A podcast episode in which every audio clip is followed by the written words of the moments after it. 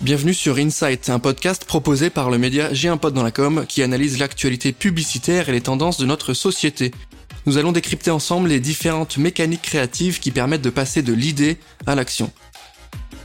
Bonjour à tous, bienvenue dans ce nouvel épisode d'Insight. Aujourd'hui, on va vous parler de marketing d'influence et plus précisément, on va vous parler de nano-influence. On va essayer de comprendre ensemble qui sont ces créateurs de contenu aux communautés bien singulières et aux profils bien spécifiques. Pour m'accompagner et répondre à toutes nos questions, je reçois Bastien Belot qui est board member et sales director au sein de l'agence Territory Influence. Salut, comment tu vas? J'espère que euh, tout roule de ton côté. Ça va très bien, tout roule et merci de m'accueillir. Je suis ravi de t'avoir avec nous au micro d'Insight. Tu vas nous parler d'influence. On va essayer de comprendre un petit peu ensemble les mécaniques. C'est votre métier au sein de Territory Influence. J'aimerais bien pour rentrer dans le vif du sujet que tu me pitches l'agence, que tu nous expliques un peu ce que vous proposez en termes de services. Bien sûr. Euh, bah, Territory Influence, nous on est une agence d'influence 360. Alors quand on va dire 360, ça va être sur deux aspects. Tout d'abord sur les profils d'influenceurs que nous sommes capables d'activer. On va pouvoir travailler sur toute la pyramide d'influence, de la nano-influence la micro-influence, la macro-influence et la star-influence en fonction bien sûr du nombre de followers et on va activer ces différents profils en fonction des enjeux de nos clients. Deuxième aspect, ça va être l'ensemble des solutions qu'on va mettre en place. Euh, on est sur des solutions sur mesure qui vont couvrir tout le parcours du consommateur au shopper, euh, en passant par la solution offline. On va travailler tout ce qui est bouche à oreille, recommandation des pairs dans la vraie vie, mais également la partie online. On va pouvoir animer tout l'écosystème digital de n'importe quelle entreprise, n'importe quelle marque, en passant par les réseaux sociaux, en passant par les blogs, les forums, les sites e-commerce, déposer des avis, déposer des commentaires, bref, le champ des possibles est très large. On est nous 150 en Europe, euh, on appartient à un grand groupe qui s'appelle Bertelsmann, qui est le premier groupe de communication européen.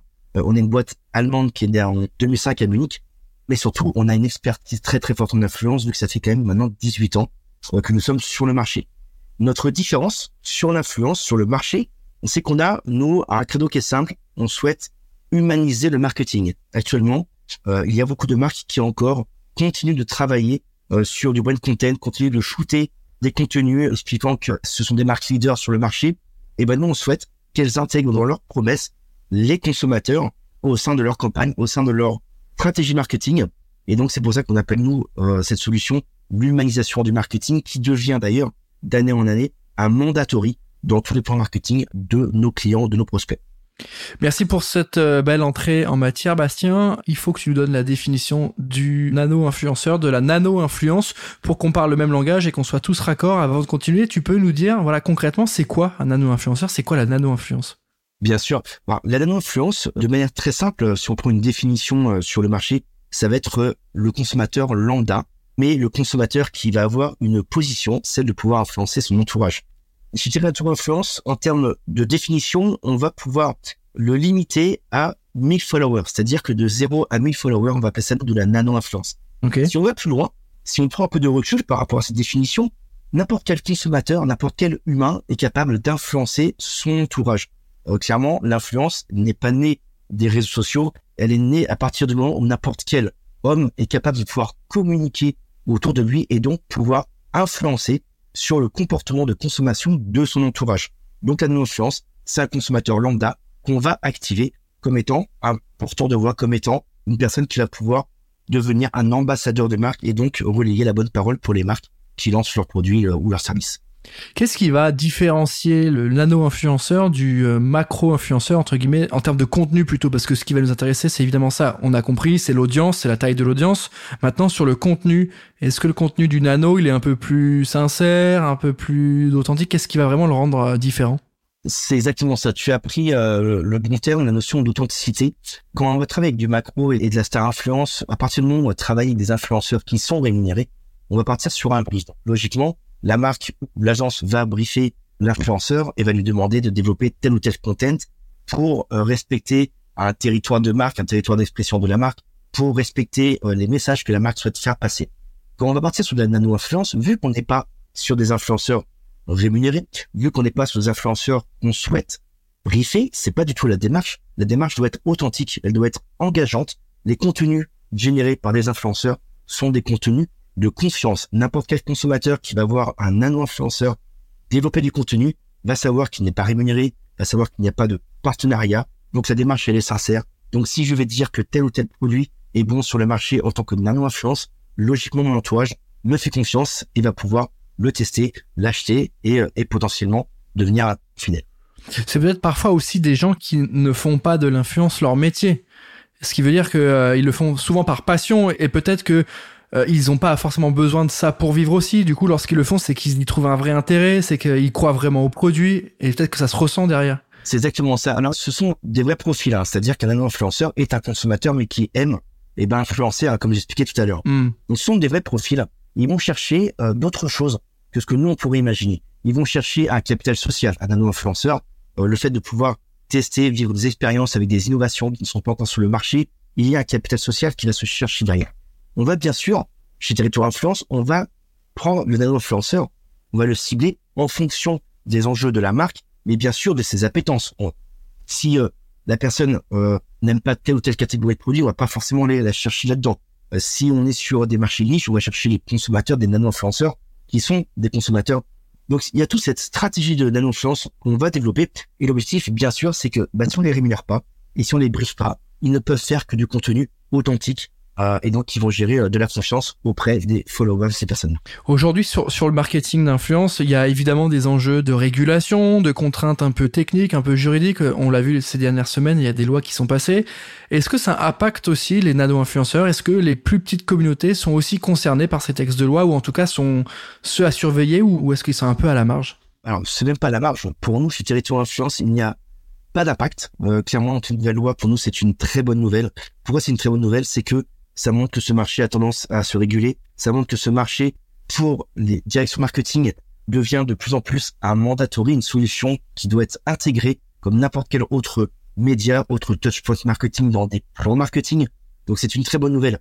Les nano-influenceurs, et étant donné que dès le départ, il n'y a pas de brief, qu'il n'y a pas de mensonge, il n'y a pas de contrôle de leur contenu, à partir de ce moment-là, ils répondent déjà à ce que la loi cherche à faire. La loi cherche à faire une seule chose, c'est réguler, c'est contrôler, c'est faire en sorte qu'il n'y ait pas de débordement sur des influenceurs. Les nano-influenceurs, il peut pas y avoir de débordement parce que leur démarche est totalement sincère. Ce sont des consommateurs lambda qui vont donner un avis, des insights concernant euh, un produit ou un service avec lesquels ils ont pu faire une expérience.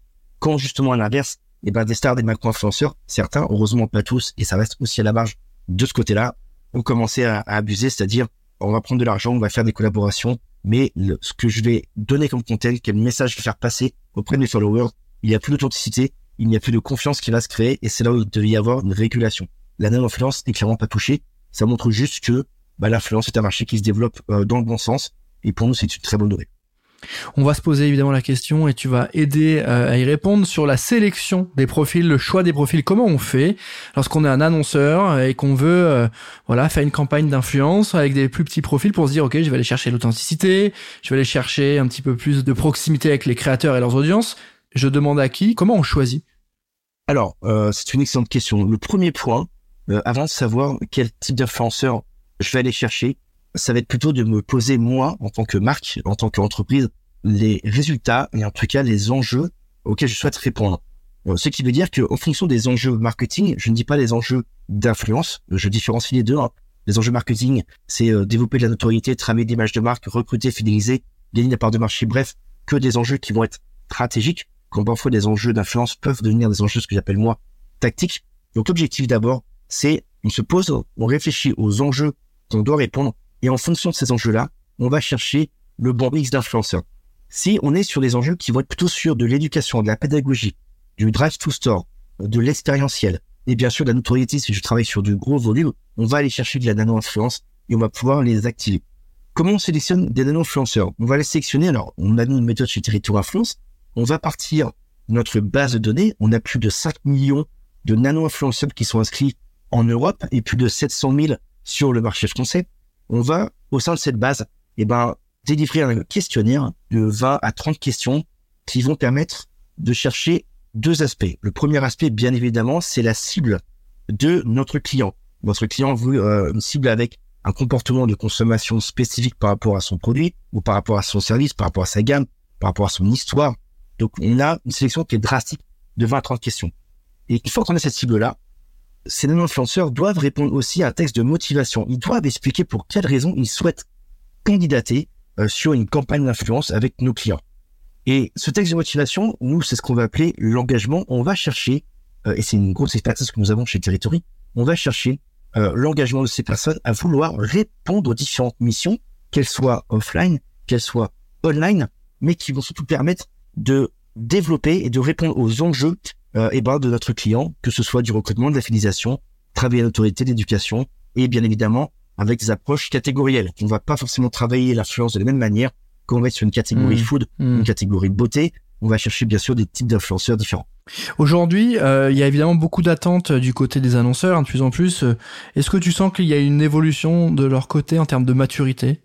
Alors, je te dirais oui, non. Alors oui, si euh, on va prendre la majorité des produits euh, FMCG dans tout ce qui va être vendu euh, en hmm. distribution, on est toujours sur un marketing qui est en avance. Alors c'est pas pour dire que d'autres secteurs sont en retard, mais en tout cas, ils ont des produits sur lesquels ils sont très très concurrencés. Il faut gagner de la visibilité et en général, le combat va se faire à l'extérieur d'une surface de vente, donc bien en amont du rayon. Ce qui fait qu'on doit forcément développer tous les touchpoints possibles, comme vous expliqué tout à l'heure, hein, sur le parcours conso jusqu'au shopper et donc, on va pouvoir faire des complémentarités entre ce que je fais en influence et ce que je fais sur d'autres médias ou ce que je fais en trade marketing.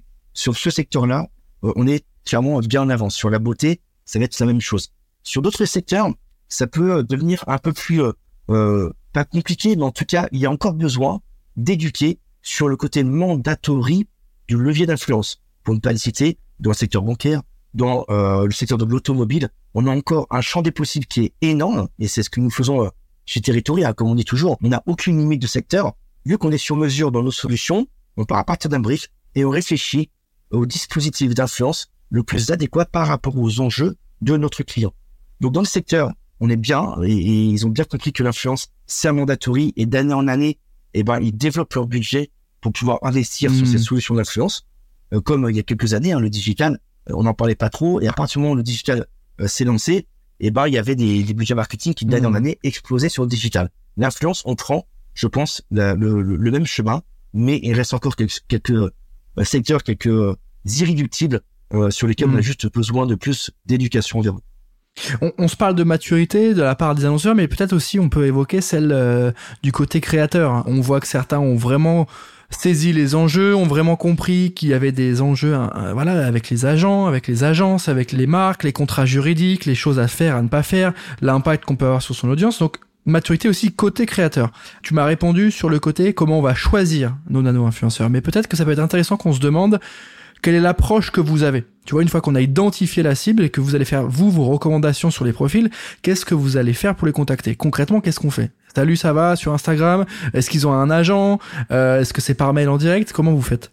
Alors très bien. Alors déjà, euh, je vais revenir sur le premier point que tu as donné, cette notion de même eux commencent à être sensibilisés sur entre guillemets ne pas faire n'importe quoi dans l'univers de l'influence. C'est-à-dire, euh, je fais n'importe quelle collaboration, je n'ai pas de d'aspérité pour différentes marques ou différents secteurs. Je prends tout ce qui va venir et puis entre guillemets, je vais pouvoir me rémunérer grâce à ça. Euh, il y a deux choses. Un, on va reprendre la tendance de l'influence depuis maintenant deux, trois ans, mais qui va toujours de plus en plus se développer. Et la loi aide aussi à ça, mais pas que. C'est cette notion d'authenticité et d'être vrai dans une démarche d'influence. Donc ça veut dire que même maintenant, les stars ou les macro-influenceurs ont besoin de devenir plus authentiques. Ils ont besoin de sélectionner des marques. Ils ont besoin de choisir des combats parce que sinon, en fait, dans quelques années, eh ben, ils auront de moins en moins de collaboration parce que ça ne marchera pas, en fait. Les, les followers ne suivront pas la démarche et donc ça, ça va pas fonctionner. Donc, c'est vrai qu'on va revenir sur l'authenticité, on va revenir sur de la nano, de la micro. Donc, sur les micro-influenceurs rémunérés, on va bien sûr aller les chercher sur du Insta, du TikTok, du Twitch. On n'a pas de limite de plateforme. Hein. Dans tous les cas, tu es sur une approche sur mesure. On va aller les chercher en fonction de leur taux d'engagement. On va les chercher, bien évidemment, en fonction de leur territoire d'expression. De manière très simple, si tu travailles sur un produit euh, catégorie food, par exemple, et qu'on va te demander dans les enjeux, j'aimerais euh, développer euh, des recettes parce que mon produit, j'ai un souci de culinarité, on ne sait pas comment on le consomme, ou typiquement mon produit a besoin d'être désaisonnalisé, et eh ben très bien, on va travailler avec des foodies et pourquoi pas travailler du lifestyle parce qu'on va se dire, il y a une démarche qui est sincère, il y a une histoire qui se raconte, donc on est que sur du sur-mesure, on est que sur du one-to-one, et quand nous on va travailler avec nos, nos clients, on va leur proposer un pool d'influenceurs rémunérés, que ce soit du micro, de la macro, de la star, en mmh. fonction des enjeux, une fois de plus, et d'un budget.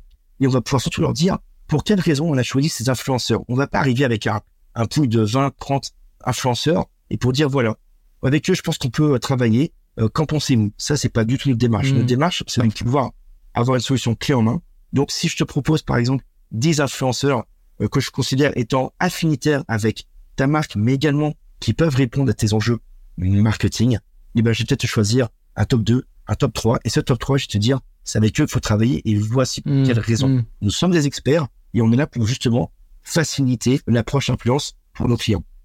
Ok, c'est hyper clair. Est-ce que tu peux me parler un peu de l'a priori qu'on peut avoir sur les nanos On a souvent en tête qu'ils sont facilement activables, en tout cas qu'ils sont très pertinents pour les campagnes locales, un peu plus petites en termes d'échelle. Est-ce que on fait mentir cette vision-là ou est-ce qu'elle est juste? Est-ce que les nanos peuvent avoir un impact plus global ou pas? Je dirais qu'elle n'est pas juste et je dirais même qu'elle est fausse. C'est-à-dire que ah. nous, on a toujours expliqué à nos clients que la nano-influence ne se travaille pas sur du petit volume, ça ne sert à rien. Alors, il y a eu un des agences hein, qui ont travaillé comme ça pendant plusieurs années et qui, en gros, proposaient à leurs clients des campagnes de 25, de 30, de 50, de 100 euh, nano-influenceurs. Et puis, ils vont euh, vivre une belle expérience à domicile euh, dans le offline. On va leur envoyer une box avec un énorme effet waouh. Mais en fait, il va se passer quoi? Il va se passer que tu vas avoir des belles photos éventuellement sur leurs réseaux sociaux. Tu vas avoir peut-être des vidéos et tu vas travailler à une toute petite échelle une préférence de marque pourquoi pas? Sauf qu'en fait, bah, c'est s'amuser, c'est rigolo, ça devient une opération tactique et pas du tout stratégique. Quand on est sur le stratégique, la nano-influence se travaille à un niveau national, euh, France, à un niveau européen, euh, bah, si es sur entreprise européenne, et à un niveau mondial, si es sur entreprise mondiale.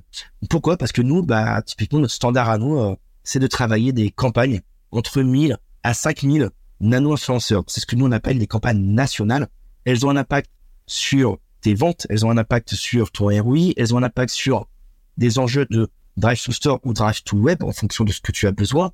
Mais surtout, c'est massif. Et quand c'est massif, eh ben, tu peux commencer à te poser la question sur de la noto, de la visibilité. Qu'est-ce qui est le mieux entre je vais activer un macro-influenceur avec 300 000 personnes qui le suivent ou alors est-ce que je vais activer 3000 nano-influenceurs avec leur petite communauté, mais je travaille sur un gros volume? Maintenant, bien évidemment, vu que c'est sur mesure, tu as aussi les capacités de travailler sur du local tu as aussi la capacité de travailler des opérations tactiques et plus stratégiques. Tout le monde n'a pas forcément le budget de faire des opérations à niveau national. Cependant, c'est notre recommandation numéro un, c'est investissez et faites quelque chose de massif et impactant, plutôt qu'essayer de chercher à faire un peu de nano-influence. En gros, bidouiller des approches, ça ne fonctionne pas. Maintenant, on a nous des clients qui sont régionaux. Euh, on a fait une campagne avec une marque de lait euh, en Bretagne qui souhaitait recruter des consommateurs en dehors de la Bretagne. On va pouvoir bien sûr cibler à niveau géographique, il n'y a aucun souci par rapport à ça. Mais le postulat de base, c'est d'abord penser grand quand on travaille sur la nano parce qu'elle fonctionne en gros volume. Merci, c'est hyper complet comme réponse, c'est important pour nous aussi et ceux qui nous écoutent hein, de comprendre un peu votre vision et qu'on arrive à casser des croyances et à débunker des sujets parce que tu connais le marketing d'influence mieux que moi, il y a beaucoup de choses qui sont racontées autour et euh, malgré tout les annonceurs euh, bah, ont une vision parfois un peu biaisée ou ont des a priori, il faut que en tant qu'agence vous parveniez à les casser donc merci pour ces éléments d'info. Euh, au sein de l'agence aujourd'hui, lorsqu'on veut travailler avec vous, qu'est-ce qu'on fait? Est-ce que il y a une manière de faire qui est singulière? Est-ce que c'est un temps de discussion dans un premier temps? Est-ce que vous avez directement vous votre listing d'influenceurs et euh, le client vient regarder et piocher un peu dedans? Comment on travaille avec vous euh? Alors nous, on a une démarche qui peut parfois, on va dire, casser les codes de l'influence, qui et ça, j'ai pu le voir bah, justement parce que on suit forcément tous les concurrents et leur démarche, comment ça fonctionne c'est un milieu qui, est grand et petit à la fois. En fait, il y a, une approche où euh, certaines agences vont se concentrer sur ce que je disais tout à l'heure, les enjeux d'influence, c'est-à-dire euh, est-ce que tu aimerais euh, avoir tel ou tel profil, tel ou tel rich, tel ou tel foodies ou une personne qui est dans le lifestyle ou autre? Donc on est sur les enjeux d'influence. Et c'est normal parce qu'il y a des agences, qu'elles soient médias ou des agences d'influence, qui ont leur propre, on va dire, pool d'influenceurs et vont les placer. Alors nous, on a hmm. zéro contractualisation, exclusivité avec des influenceurs. Euh, c'est pas du tout notre cœur de métier. Euh, et c'est d'ailleurs ce qui est très intéressant pour nous parce que bah on a un champ des possibles qui est beaucoup plus large. On travaille avec tout type d'influenceurs. Donc oui, puis vous placez pas par intérêt vos créateurs. Non, pas du tout. On est totalement libre dans le ciblage. Ce qui est simple, c'est que nous, on va d'abord, et eh ben, comme tu l'as dit, hein, c'est échanger avec nos clients, avec un chef de produit, avec un directeur marketing, avec un directeur général, avec un chef de groupe, et on va réfléchir ensemble et on va bien sûr discuter sur d'abord les enjeux marketing stratégiques du client. Et d'ailleurs, qu'est-ce qu'il va aussi utiliser en dehors de l'influence pour répondre à ces enjeux? A-t-il prévu de faire du mass media, du trade marketing, du street marketing, de l'event, de l'affichage? Je m'en moque en fait.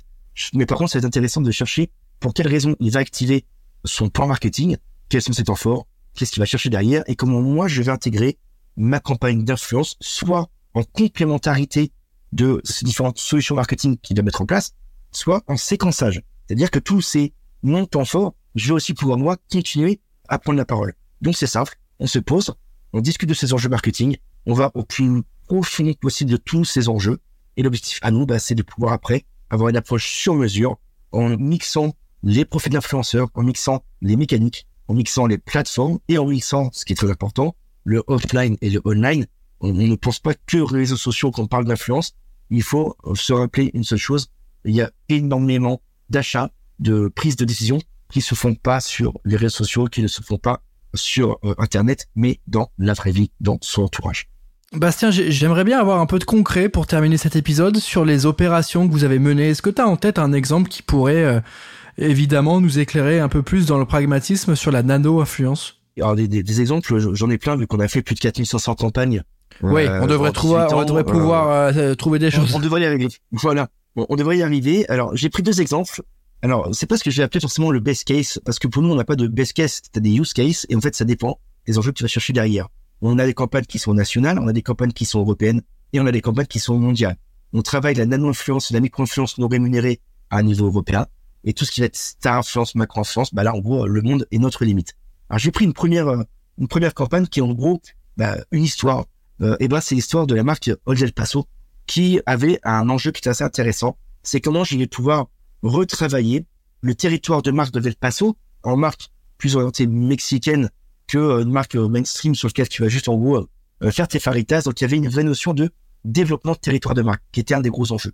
Deuxième enjeu était comment je vais retravailler ou en tout cas développer la préférence de marque que je peux avoir avec mes consommateurs. Et donc pour ce faire, on a fait une opération offline plus online avec 5000 nano-influenceurs. Comme je expliquais tout à l'heure, on est sur du gros volume. Pendant deux mois de campagne, l'objectif il était très simple. On leur envoie une box avec les faritas, avec un guide de projet pour expliquer différentes recettes, avec une lettre de bienvenue pour créer le lien entre le consommateur et la marque Old El Paso, euh, avec bien sûr différentes missions qu'on va leur demander. Dans cette box, il y avait également un petit euh, jeu de société, un petit tirage au sort pour pouvoir s'amuser autour du game Old El Paso, et quelque chose qui est simple, une petite moustache qui faisait une moustache mexicaine que tu peux utiliser pour justement faire des photos. On s'est aperçu, pourquoi je te parle de cette campagne-là, on s'est aperçu que ça a créé un engouement et un engagement ultra fort, c'est-à-dire les nano-influenceurs, ils ont joué le jeu à fond sur le côté mexicain. Euh, donc, on a eu énormément de content, de partage sur des nano-influenceurs habillés en poncho, en train de prendre leur faritas et faire des photos avec euh, les moustaches, etc. Ce qui s'est passé derrière, c'est que les contents ont tellement été engageants et rigolos qu'il y a une viralisation euh, ultra forte. Donc, sur deux mois de campagne, pour donner quand même quelques chiffres, avec seulement 5000 influenceurs, on a pu toucher quasiment un million de personnes dans la vraie vie, la partie offline, on a eu 758 000 impressions générées euh, online et, et ben grâce à cette campagne-là, on a été aussi mesuré parce que nous mesurons euh, nos, campagnes via des prestataires externes.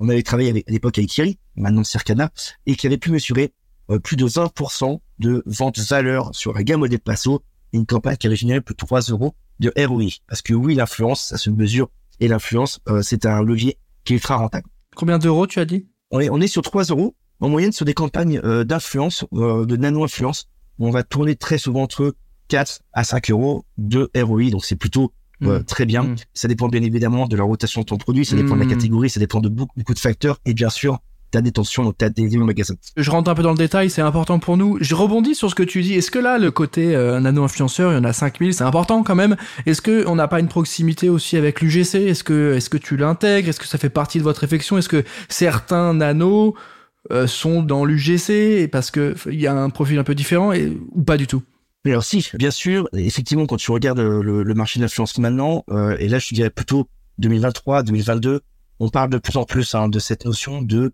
générer des UGC. Alors nous, c'est notre cœur de métier hein, depuis 18 ans. C'est-à-dire qu'en fait, on a commencé par ça. Hein, c'est comment on va pouvoir générer euh, bah, des photos authentiques, des, des, vidéos, des, des contenus, mais faites par des consommateurs parce qu'engageants. Donc ça, c'est la base de départ. Ce qui est sûr, c'est que les nano-influenceurs sont des profils où certains d'entre eux sont meilleurs sur du offline, c'est-à-dire ils sont meilleurs pour recevoir des gens, parler de ton produit, parler de ta marque, euh, viraliser, que ce soit à domicile, que ce soit euh, au travail, que ce soit dans un parc, ce que tu veux. Et donc, ils ont une vraie aura, on va dire, offline dans la vraie vie.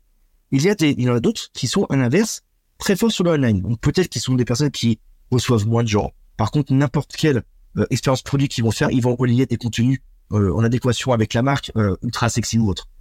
Qui va fonctionner, c'est le volume entre le off et le on qui fait que ça a marché. Donc bien sûr, sur Odel Passo, on a eu des UGC, des contents qui sont partis tellement loin qu'il y a même eu un influenceur qui a créé une BD. Et cette BD a été récupérée à l'époque par la marque. Donc pour te dire à quel point tu es vraiment sur de l'engagement et, à quel point ils vont loin dans la mission. Donc on va créer l'engagement, bien sûr grâce à ce ciblage de départ, et on va pouvoir eh ben, travailler avec eux euh, sur des démarches court-termistes, long-termistes, et bien sûr la génération du GC fait partie, euh, c'est un mandatory pour nous de toutes les campagnes online, euh, et on réfléchit maintenant d'ailleurs à, développer de plus en plus des solutions pour développer des UGC de manière annuelle, donc faire des plans annuels directement, pour ne pas faire seulement des plans de 2, 3, 4, 5 campagnes dans l'année, mais directement de générer en fil rouge des UGC pour nos marques. Tu avais un deuxième exemple et après euh, on va terminer oui. là-dessus. Est-ce que tu peux nous détailler tout ça? Oui, tout à fait. Donc là, je prends un, un exemple justement. Bah, quand tu parlais tout à l'heure des secteurs sur lesquels oui. l'influence euh, parfois est encore un petit peu en retard ou en tout cas on n'a pas l'entièreté de la pyramide d'influence dans leur strat marketing, ça va être bah, la grande distribution. Et encore beaucoup d'acteurs de la grande distribution qui, euh, je dirais pas qu'ils sont réticents, mais en tout cas qui sont pas aussi rapides que ce qu'on peut avoir chez les annonceurs.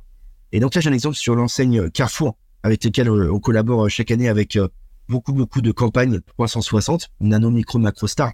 Et là, on a fait une opération sur Carrefour Veggie. Pourquoi j'ai pris cet exemple-là?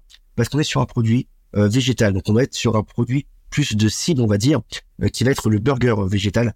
Et la problématique, c'est que quand tu parles de végétal, pourquoi c'est ta gourmandise que tu vas moins mettre en avant, en tout cas dans le, on va dire, dans le, le commun du consommateur.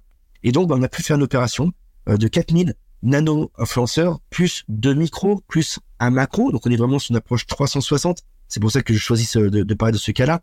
Et on a pu développer un maximum de contenu gourmand. C'était l'objectif. C'est de montrer que le végétal peut être gourmand. Et donc, on est parti, bien sûr, sur les burgers euh, veggie et, euh, bah, entre guillemets, euh, je vais te dire, à, à toutes les sauces. C'est-à-dire euh, plein de, de, de content, plein de GC développés sur un maximum de plateformes. Et grâce à une opération 360 comme ça, on a pu toucher 5 millions de personnes dans la partie online, euh, il y a eu plus de 7400 contenus qui ont été génialés. Donc, tu parles des UGC, une opération de 4000 avec 7400 contenus, bah forcément, tu t'aperçois de l'engagement des nano-influenceurs et quel impact ils peuvent avoir.